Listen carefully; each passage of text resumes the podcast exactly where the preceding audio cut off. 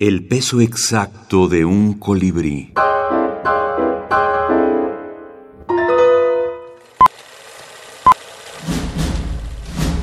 Minificción y cine. Luis A. Chávez, Ángulo de toma. México.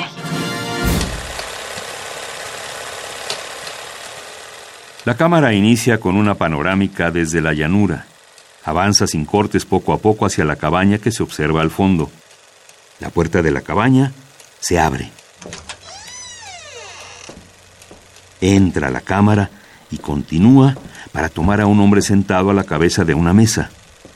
La cámara se aproxima, avanza hacia el rostro del hombre, entra por la frente y sale dejándole un agujero atrás de la cabeza. Seso, sangre, esquirlas de hueso brotan de la cabeza del hombre que cae al suelo. La cámara rompe una ventana. Sigue avanzando por la llanura. Se escuchan sirenas de patrullas. Bajan varios policías. Le disparan a la cámara. Ninguno logra atinarle.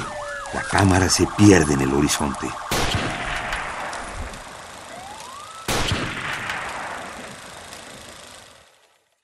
Microfilmes en prosa. Cartelera de brevedades sobre cine. Aldo Flores Escobar. Dirección y prólogo. Bueno, es que todos somos lo que tú llamas espectadores normales, ¿no? O sea, vemos la película y, y, si nos gusta, la disfrutamos, a veces nos, nos, emociona como si fuera una experiencia real, ¿no? Gracias al sonido.